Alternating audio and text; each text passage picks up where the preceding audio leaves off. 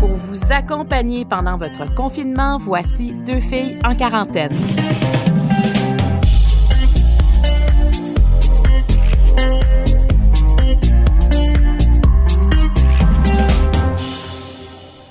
Bonjour tout le monde, bienvenue à Deux filles en quarantaine, les meilleurs moments. C'est toujours euh, le temps d'aller rejoindre le producteur au contenu de Deux filles en quarantaine, Jean-Philippe Lavallée. Salut Jean-Philippe.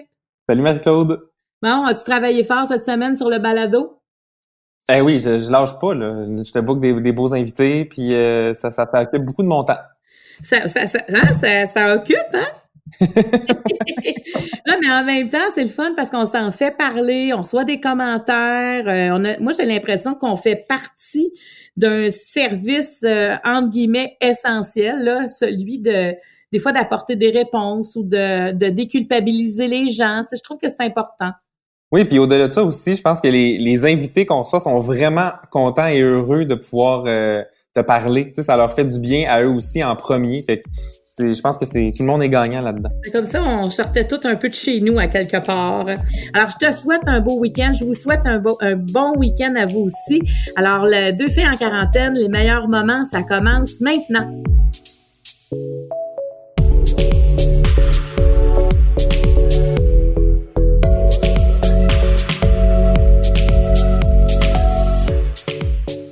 On a commencé la semaine euh, avec une amie à moi parce que c'est euh, du 4 au 10 mai, c'est la, semaine de la santé mentale. Et euh, on, on, on, cherchait une façon d'en parler peut-être un peu différemment. Et Chantal a écrit un texte, puis elle dit, je souffre d'une maladie mentale qui s'appelle l'hyperphagie. Et on l'a invitée, puis elle a accepté de, de, venir discuter avec moi. alors toi, qu'est-ce que tu en as pensé de ma belle Chantal Derry? Ben, je trouve qu'en général, la semaine était vraiment sous le signe de la vérité. Puis j'ai beaucoup aimé quand Chantal a euh, affirmé, dans le qu'elle vivait à ses enfants, à sa famille, parce qu'elle devenait beaucoup impatiente, parce que là, son trouble alimentaire prenait de plus en plus de place dans son confinement, puis elle avait de la difficulté à le gérer. Fait qu'à un moment donné, il a fallu qu'elle s'assoie avec sa famille puis qu'elle dise, voici ce qui se passe, je vais avoir besoin que vous m'aidiez dans les prochaines semaines. Euh, amenez-moi prendre des marches. Euh, essayer d'être présent pour moi aussi. Puis évidemment, ils s'entraident tous là-dedans, mais je trouvais ça beau qu'elle ait l'humilité de s'asseoir avec eux et de dire voici pourquoi je suis impatiente. Euh, je vais avoir besoin de vous là, dans les prochaines semaines. Il va falloir qu'on qu'on se tienne ensemble. Ah oui, en tout cas, merci à Chantal de justement d'avoir eu cette grande authenticité-là avec nous.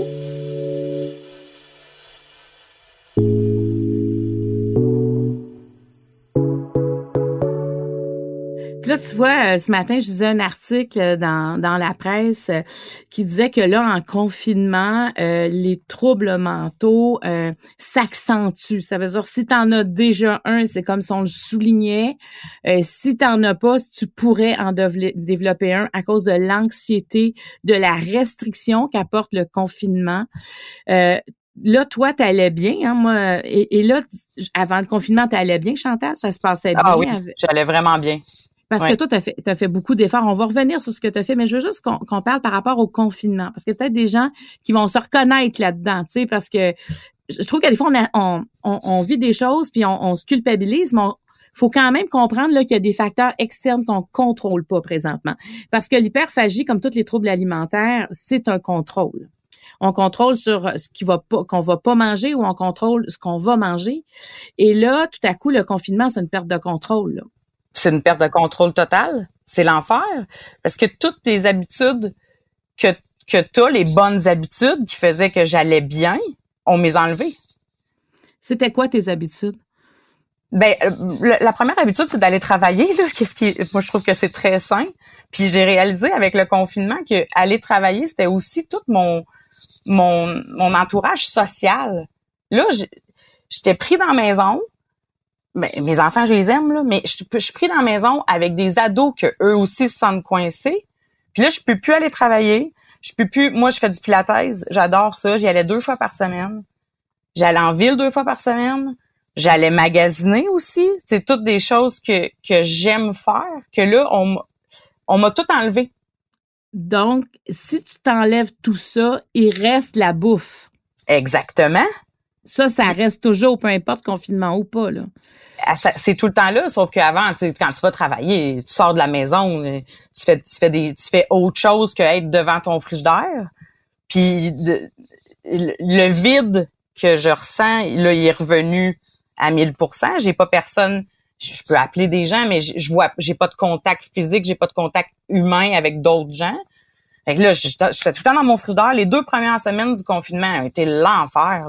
J'avais perdu le contrôle total sur quelque chose que j'avais pas le contrôle. Puis là, comment tu te sens dans ce temps-là? Parce que tu sais, tu le sais que c'est pas ça qu'il faut que tu fasses. Là. Ta raison t'a dit que c'est pas ça qu'il faut que tu fasses, mais il y, a quelque chose qui prend le dessus. Mais c'est la culpabilité. Puis là, si tu mets tu mêles la culpabilité à ça, ça l'empire. Est-ce que là, je me sens coupable d'avoir eu une compulsion alimentaire de trop trop manger. Là. Je fais manger euh, quatre toasts au lieu d'en manger deux. Mais après ça, ben là, au dîner, tu te dis, ben là, j'ai déjà mangé tout ça pour le déjeuner. tu manges encore trop pour le dîner, puis ça se répète au souper. Puis là, ben je mange devant la télé. Que, toutes les mauvaises habitudes sont revenues. Là. OK, puis là, euh, mais est-ce que tu en parles à ta famille de ah. ça? Oui, je leur ai fait un meeting. parce que, tu sais, ça a joué beaucoup sur ma patience. Tu sais, j'étais impatiente envers moi-même. Je manquais beaucoup de douceur envers moi. Et que les enfants me tapaient ses nerfs. C'est comme s'ils me dérangeaient parce que je pouvais pas manger comme en cachette. Tu sais. Ils étaient là. Fait qu'un soir, je les ai tout assis, puis je leur ai lu mon début de texte, puis je leur ai dit, je vais avoir besoin de vous autres.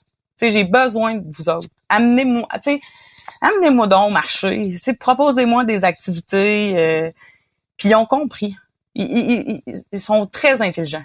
Parce qu'il y a un bout de ton texte où tu dis euh, elle est partout hostie en te levant, en allant dans la cuisine, dans le salon, dans la salle de bain, dans ta chambre. Trois petits points. L'ennui est ton ennemi. Fait que c'est obsédant complètement. C'est l'enfer. C'est puis l'ennui là pour vrai Marc ben on est on est il y a beaucoup de monde qui mange quand il s'ennuie. Puis ils le réalisent pas, mais le confinement, l'ennui avec un trouble alimentaire là, c'est c'est la catastrophe je, je, pense pour vrai que c'est le pire scénario qui peut m'arriver pour que ça reparte en flèche. Mais le fait d'en parler, là, ça a été quoi le regard euh, des enfants sur toi à ce moment-là? Ah, ils viennent les yeux pleins d'eau. Ils, ils, comprennent vraiment. Tu sais, ben, ça fait longtemps qu'ils savent que je suis pognée avec ça, mais ça les a touchés de voir que ben, je suis humaine, que j'ai que je rechutais, tu sais. Puis que je leur ai cette fois-ci demandé de l'aide à eux, parce que je peux pas aller chercher de l'aide de ailleurs pour tout de suite, mais je pense qu'ils sont fiers. Ils sont, sont fiers de me voir aller. Ils sont fiers que je te parle aussi. Sont bien... Ils me trouvent grande. Je me sens petite, mais ils me trouvent grande.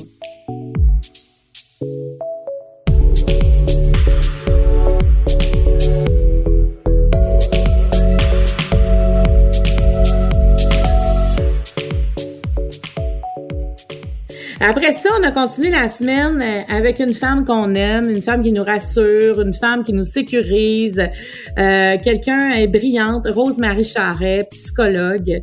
Euh, tous ceux qui regardent De le matin la connaissent. Je pense qu'avec le balado, elle a commencé le premier épisode. C'était le temps. On dirait qu'on était dû euh, pour l'entendre parce qu'elle nous fait tout le temps du bien. Dans cet épisode-là, Jean-Philippe, je trouvais ça important parce qu'elle essaie de déculpabiliser les parents qui font face à un choix qui est, qui est terrible à quelque part, parce qu'ils sont libres d'envoyer leurs enfants à l'école ou pas, les enfants du primaire. Puis le, choix euh, repose sur leurs épaules. Tu sais, dire, c'est quand même pas facile à décider. Euh, puis déjà, même dans le couple, ça peut être, euh, ça peut être difficile. Est-ce que toi aussi, tu as aimé ce segment-là? Ben tout à fait. Puis j'aimais aussi quand elle disait que au niveau des enfants, c'était important en tant que parent d'assumer aussi la responsabilité, bien qu'elle soit difficile, euh, la décision à prendre. Il faut quand même que ce soit le parent qui assume le fait d'envoyer son enfant à l'école ou pas, pas que l'enfant ait sur ses épaules la charge émotive de dire euh, je, mets, je peux peut-être mettre ma famille en danger en allant à l'école, d'enlever cette cette source de responsabilité là à l'enfant, c'était très important. Puis je pense que ça, ça, ça va aider beaucoup de parents. Puis faut quand même apprendre à vivre avec cette décision-là, puis euh, rester positif là-dedans finalement. je veux qu'on parle des parents qui présentement euh, doivent prendre la décision euh, d'envoyer ou pas les enfants à l'école primaire. Moi, honnêtement, euh, Rosemary, j'ai pas d'enfants au primaire, mais j'en ai eu des enfants, t'en, en as eu aussi là, mais Là, je me disais, moi, si on m'avait dit, garde, c'est dans la cour des parents, faites ce que vous voulez, avec pas tant de balises que ça. Tu sais, je j'entends pas, euh, mettons, il y a, pas comme un tableau qui est sorti, s'il y a telle, telle, telle, telle condition, ça serait préférable de le garder. Je trouve que les parents sont laissés vraiment à eux-mêmes. Puis imagine si dans le quartier, tous les autres enfants y vont. Toi, tu fais le choix de dire, moi, je vais attendre la première vague de retour. Je veux, je veux pas je, je, ne suis pas prête à gérer de risque, de ce risque-là, ben c'est ton enfant qui peut être pénalisé, puis comment il va percevoir ça. Qu'est-ce que qu'on peut dire à ces parents-là qui sont face, je trouve, à une très grande décision? Oui, ben je pense que la première chose qu'on peut leur dire, c'est que c'est effectivement, on reconnaît que c'est difficile la situation dans laquelle ils sont placés. Il y a deux facteurs là-dedans tu sais, quand on élève des enfants puis qui arrivent puis qui nous disent, oui, mais comment se fait que moi je peux pas puis que tous les autres peuvent? Comment c'est ça, c'est le dilemme de tous les parents là. Tu sais, euh, mais là, effectivement, si tous les autres enfants de la rue ou, du quartier vont à l'école puis que lui peut pas y aller, il va falloir y expliquer notre raisonnement à nous. Notre raisonnement, et j'encourage les gens à pas dire les autres sont dans l'erreur, ils font, tu sais, c'est dangereux puis tout ça.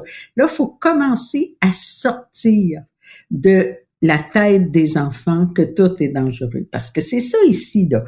On a dit, là, tu te laves les mains, tu restes à la maison, tu vas pas jouer avec tes amis parce que c'est dangereux. Mais la semaine prochaine, c'est plus dangereux. Tu vas à l'école. Tu sais, c'est, dans la tête de l'enfant, c'est pas simple, ça, faire cette transition-là. Je dirais aux parents aussi, pour l'amour du ciel, ne vous sentez pas coupable de votre décision, quelle qu'elle soit. Parce qu'on sait à quel point le rôle pour lequel on est le plus culpabilisé, c'est celui de parent tu fais une chose, tu n'aurais pas dû faire ça. L'autre dit, ah ben moi, je fais pas ça à mes enfants, je sais pas pourquoi tu fais. Il va y avoir ce genre de discours-là. Dites-vous que vous prenez la décision en fonction d'une connaissance que vous avez de la situation qui est la vôtre. Vous connaissez votre enfant, vous connaissez vos risques et vous avez vos propres valeurs aussi. Il y a certains parents qui disent, moi, ça me fait plaisir de faire l'école à la maison. J'aime ça faire l'école à la maison. Puis bon, il y a d'autres parents qui disent, moi, ça, c'est non. Fait, il faut tenir compte de qui on est. Respectez-vous. Une chose que j'ai entendue hier, que j'ai trouvé qui pouvait être très aidante, j'étais contente d'entendre ça, c'est que les parents auront le droit de changer d'idée. Tu l'as envoyé, puis tu te rends compte que tu vis mal avec ce, risque-là, puis que l'enfant lui-même le vit mal. Ou, bon, on peut changer d'idée. La même chose dans l'autre sens. De, donc, le droit de changer d'idée. Mais, vous savez, la liberté, c'est c'est lourd à porter. Hein? Dire à quelqu'un fais ce que tu veux, on a une leçon à tirer de ça. Euh, quand on a des soit des gens qui se rapportent à nous, soit des, des gens qu'on éduque, soit des, de les laisser libres. Il faut toujours les laisser libres à l'intérieur d'un cadre.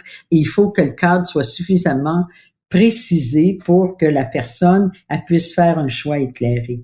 Actuellement, je pense que pour de nombreux parents, c'est un dilemme terrible, d'autant que il n'y a pas de place pour tous les enfants dans les écoles, là, de ce que je comprends. Fait que si un jour ils décidaient de toutes les envoyer, on ne sait pas qu'est-ce qu'ils feraient. Non, c'est pas simple. En plus, des fois, euh, il n'y a pas d'accord entre les deux parents. Oui, ça, c'est un autre phénomène.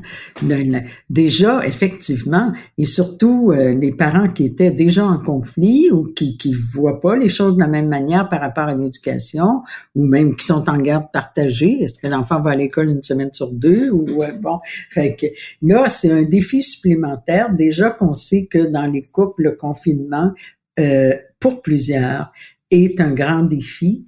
Euh, si en plus on a une décision aussi majeure que celle-là, euh, peut-être que ça va entraîner, euh, peut-être qu'on va avoir besoin d'un tiers, qu'on va avoir besoin de quelqu'un avec qui en discuter. Euh, je pense qu'on on, on, met beaucoup de choses dans la cour des écoles aussi. Les enseignants en ont euh, lourd à porter, les directions d'école aussi. Et mais ces gens-là vont peut-être aussi être de bons conseils pour les parents. Moi, j'ai lu à quelques part hier euh, que il fallait faire attention, aux maris auprès des enfants parce qu'il y en a beaucoup qui silencieusement ont peur de rapporter le fameux virus dans leur maison en allant à l'école. Tu ils entendent l'information. Fait que je pense que faut les rassurer par rapport à ça, qui sont pas responsables. Mais tu sais, il y en a qui ont peur de donner ça à leur mère, à leur père, à la famille, puis les rendre malades. Parce que c'est sûr que pour un enfant, il comprend pas tout, puis en même temps, c'est possible que ça arrive aussi. Oui, c'est possible.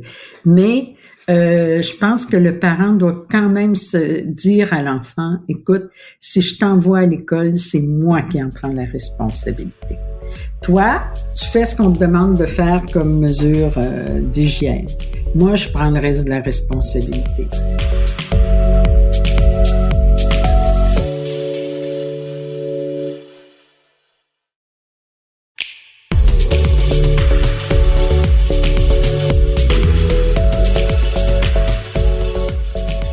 Grâce à toi, j'ai euh, rencontré, en fait, téléphoniquement, euh, Maxence Garneau. Euh, Maxence a un compte Instagram où, où il refait les looks de Céline Dion. C'est l'activité qu'il a trouvé à faire pendant le confinement. C'est un fan de Céline et c'est quelqu'un qui aime la mode et c'est quelqu'un aussi qui doit aimer le bricolage parce que il refait les costumes. Hein, il refait les costumes de Céline, mais c'est avec des matériaux comme du papier d'aluminium, du papier de soie, euh, un porte-poussière, mais c'est jamais pour ridiculiser, c'est vraiment pour être le plus ressemblant possible. Puis tu me parlais de lui, puis quand j'étais allée le voir, j'ai tellement ri parce qu'on voit Céline, on voit lui avec le costume qu'il a fabriqué, puis après ça, il nous l'explique comment il l'a fabriqué, qu'est-ce qu'il a pris comme matériaux, un drap contour, des têtes d'oreiller. Écoute, puis pourtant Céline a elle, elle a des looks incroyables. Fait que lui, la, le moment qu'on a passé avec, je le trouve drôle. Je pense que ce gars-là, on va le revoir dans les médias rapidement. Il est fait pour ça. Ouais, ça fait du bien. Puis tu sais, c'est vraiment un gars qui s'assume. Il faut le faire quand même. Dire, ok, je mets mes, les kits de, de Céline, publie ça sur les réseaux sociaux. Euh, faut quand même avoir une bonne confiance en, soi. Puis lui, il l'a vraiment. Puis moi, c'est vraiment un gros coup de cœur. Il m'a fait beaucoup rire dans les dernières semaines. Euh, à avoir l'explication de ses, de ses looks surtout, là, comment il, il confectionnait le tout.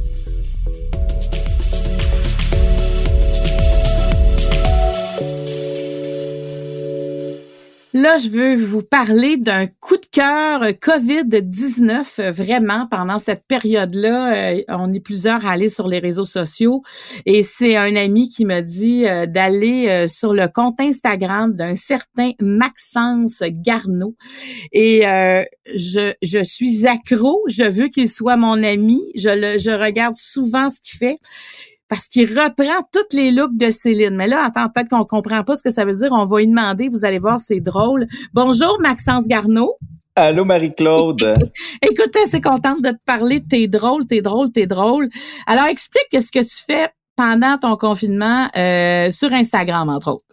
Ben écoute, euh, c'est assez simple. Je prends ce que j'ai à la maison, des rideaux, des draps, euh, tout ce que je trouve, et euh, je recrée les looks de Céline. ben oui, mais tu, mais parce que on sait que Céline depuis depuis quelques années, c'est vraiment quand même, même si tu retournes dans le passé, mais elle a eu des looks très extravagants. Puis là, tu décidé de peu importe le look, c'était un défi que tu te lançais, fallait que tu, tu recrées ce look-là peu importe le look, peu importe l'année, il n'y a pas un défi euh, que j'ai pas envie de relever dans cette euh, dans cette euh, quarantaine là. J'en profite pour pour voyager dans le temps puis passer plein d'époques de style de Céline puis j'ai bien du fun à faire ça. Ben, regarde, pour donner une image aux gens qui qui sont pas qui sont pas encore allés te voir, qui vont sûrement aller sur ton compte Instagram, on a tous l'image Céline quand elle a fait l'émission L'été indien euh, dont euh, Julie Snyder animait avec Michel Drucker. Euh, Céline est arrivée en ski nautique, on s'en souvient, et tu as recréé ça. Et toi, ton quand tu tiens ta poignée de ski nautique, c'est un c'est un porte-poussière que tu as pris pour faire la... Et ça, ça marche en plus. Parce que qu'est-ce que tu utilises pour faire tous les costumes de Céline? Ben moi j'habite tout seul, hein, dans un trois et demi à Montréal, fait que c'est vraiment tout ce que j'ai dans mon appartement. Là, il y a, y a, y a rien d'autre. C'est ce que c'est vraiment ce que j'ai chez moi. Fait que tu sais, le porte-poussière là pour faire le, guidon de ski nautique, j'ai, je savais pas si j'allais faire être capable de faire la, la poignée de ski nautique. Puis j'ai juste ouvert mon garde-robe, j'ai vu le porte-poussière, je me suis dit bon, ben j'ai mon guidon de ski nautique. On dirait que je le voyais tout de suite. Fait que c'est c'est vraiment euh, comme le, le maillot à Céline, euh, c'était beau latex noir. Moi, j'ai utilisé un sac de poubelle. Euh, sinon, pour ces bijoux, du papier gold. Euh, souvent, tu sais, les, les, bijoux, les jewels, c'est tout fait en, en papier d'aluminium. je prends vraiment ce que j'ai chez moi. Puis, euh, tu sais, elle, elle était euh, quand même quelquefois au, euh, au gala du, du, Metropolitan Museum of Art à, New York. Ouais. Et elle, a un look, à un moment donné, il y a des franges partout. Hein, c'est un look très extravagant. Elle a comme une espèce de, pas une de couronne, grande coiffe, une grande coiffe. Et là, tu t'es dit, je vais relever ce défi-là aussi. Ben oui, puis celui-là, par exemple, j'ai, je suis un peu allé euh, euh, j'ai dû aller chercher euh, un élément extérieur euh, parce que je savais pas avec quoi j'allais le faire à la maison, mais je voulais absolument le faire parce que c'est, quand même un look iconique, mythique. Puis j'ai, cherché sur Marketplace et j'ai trouvé un beau rideau spaghetti. j'ai acheté un rideau spaghetti sur Marketplace, ma plus grosse dépense depuis le début de la pandémie. et pour la, la coiffe en plumes, j'ai utilisé des baguettes à sushi que des, des sushis, on en commande souvent, mais on mange souvent avec les doigts. Fait qu'on a des, des baguettes qui traînent partout. Euh, fait que j'ai mis les baguettes sur ma tête avec avec quelques ajouts. Euh, tout ça tenait grâce à du papier d'aluminium et ben des, des bobes épines. Fait que euh, c'est ça. On, on l'a fait. mais ben oui, mais, mais combien de temps ça, ça te prend, ça, dans, dans, dans ta vie de confiné présentement, faire, faire des costumes comme ça? Ben, par look, là, c'est à peu près euh, ça, entre deux, deux à 5 heures à peu près, euh, avec la confection du look, euh, le, le photoshoot après ça, parce qu'il faut que je prenne la photo. Fait que sur le, sur le retardateur, hein, installe le, installe l'iPhone sur le dictionnaire, euh, recule-toi, essaye d'arranger ta robe en papier d'aluminium, puis que ça fitte au moment que l'appareil prend la photo. Fait que ça dépend vraiment des looks. Il y en a qui sont un peu plus simples puis il y en a euh, qui, que ça demande du travail. Là. Parce que, mais qu'est-ce qui t'a demandé, par exemple, le plus de travail dans les looks de Céline? Ben, c'était une robe Alexandre Vautier avec euh, c'était comme euh, Céline avait l'air d'un ange là, dans cette la grande robe blanche avec les manches qui touchent au sol là, de chaque côté. C'était trois têtes d'oreiller et euh, un drap contour pour faire les grandes manches. Mais c'est parce que moi, tout ça tient grâce à des épingles à couche. Et quand l'épingle à couche pète dans mon dos, je peux pas la rattacher, tu sais, parce que je suis pas assez flexible. Fait que fallait tout que j'enlève, que je recommence. Ah, puis elle m'a tellement pété sur le dos souvent, là, je pensais abandonner. Mais à chaque look, je pense abandonner parce qu'à un moment donné, c'est trop difficile, c'est laborieux, je voudrais juste que quelqu'un m'aide, mais j'habite tout seul. Mais euh, finalement, je réussis tout le temps que, ça, Mais ça, marche. ben oui, ça marche. Écoute, c'est vraiment incroyable.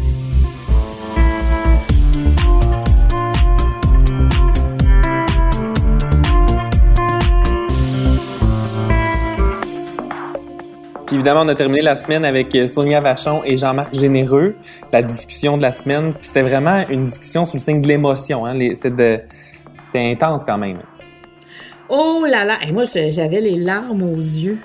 Euh, quand euh, Sonia parlait de, de son anxiété, euh, puis qu'elle comprenait pas ce qui se passait, euh, puis Jean-Marc aussi, on sent que lui, euh, son, son métier, mais en fait les deux, on l'a senti qu'ils sont inquiets par rapport à leur avenir de leur métier. Est-ce qu'ils pourront retourner sur une scène? Est-ce qu'ils pourront revoir des gens, les applaudir? Tu sais, est-ce qu'ils pourront redevenir les artistes aussi, des artistes aussi complets euh, qu'ils ont toujours été. Il y, avait quelque chose de vrai entre ces deux-là. Moi, en tout cas, c'est la première fois, je te dirais, que dans mon garde-robe, en, en enregistrant le balado, j'ai des larmes qui coulent.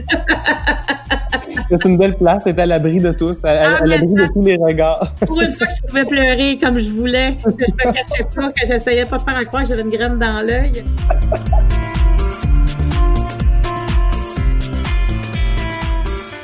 Est-ce que vous vous souvenez du dernier, euh, de dernier instant où vous avez vécu un moment de grâce à travers tout ce confinement-là?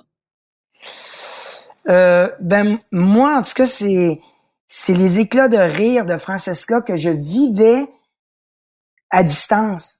Hmm. Là, je suis là. Et d'un autre côté aussi, quand elle fait ses crises d'épilepsie, je peux plus être détaché. Je suis là, là. Tu sais, à un moment donné, t'es dans ta loge, tu fais un FaceTime, elle fait une crise d'épilepsie, t'es pas là, tu sais, à un moment donné, tu dis, tu, peux pas t'arracher le cœur, tu sais. Mais là, je suis là.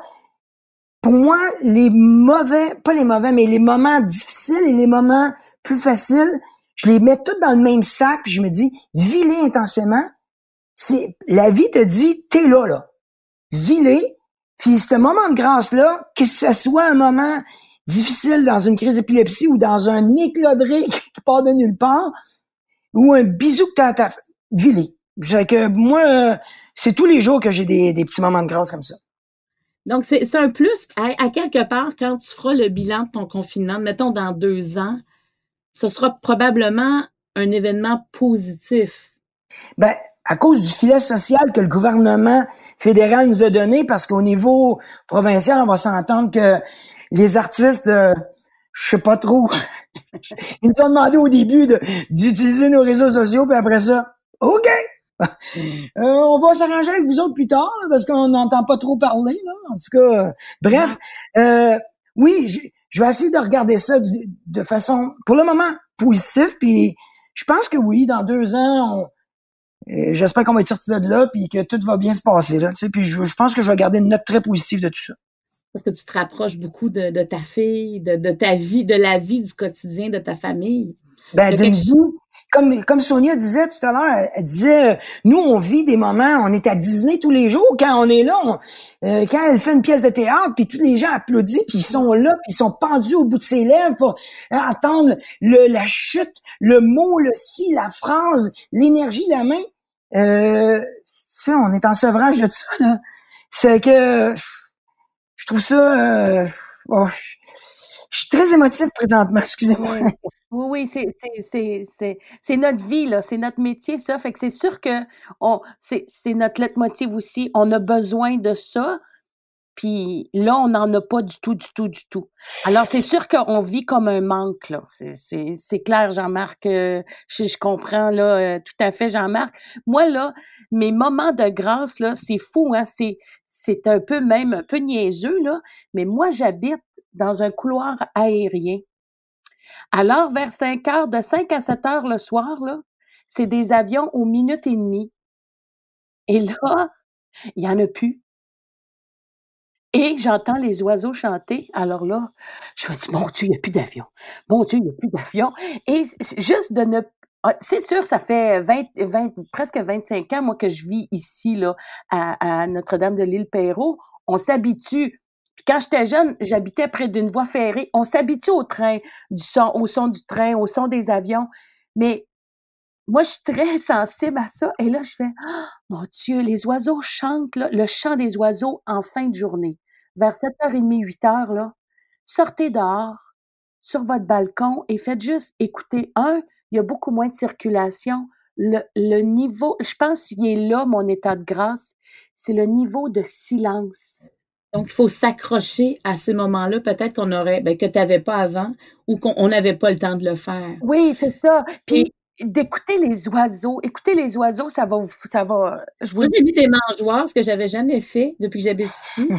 Alors là, je regarde les mésanges, je regarde les cardinaux. Tu sais, j'adore ça là. Oui, oui, oui. Là, tout le monde riait de mes mangeoires parce qu'il n'y avait pas d'oiseaux. Et là, les oiseaux sont, ils ont découvert mes mangeoires. Ah Alors, oui, là, ils se parlent, ils se parlent. À 4 heures le matin, là, ils se réveillent puis ils se parlent, les oiseaux. Puis à 7h30, 8h le soir, ils se parlent aussi. C'est intéressant. Je vais parler euh, au nom du public parce que je suis, je suis un public pour des artistes comme vous. Moi, je pense qu'il y aura, dans toute l'histoire de l'humanité, il y a eu des artistes. On a besoin de son, la, la vie culturelle, c'est la vie avec un grand V et on ne peut pas vivre sans ça. Alors moi, je, je suis confiante qu'on va, qu'on va, on va te revoir, Sonia, rapidement et Jean-Marc aussi, mais avec des conditions différentes auxquelles on devra s'adapter. Moi, je pense que c'est tous ceux qui vont s'adapter qui vont quand même bien passer au travers de ce qui s'en vient.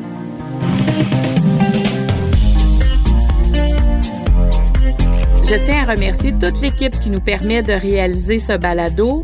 Producteur au contenu Jean-Philippe Lavallée, à l'animation moi-même Marie-Claude Barrette, l'équipe de Cube Radio, au montage Anne-Sophie Carpentier et le chef réalisateur Bastien Gagnon La France. Deux filles en quarantaine est une production de Cube Radio.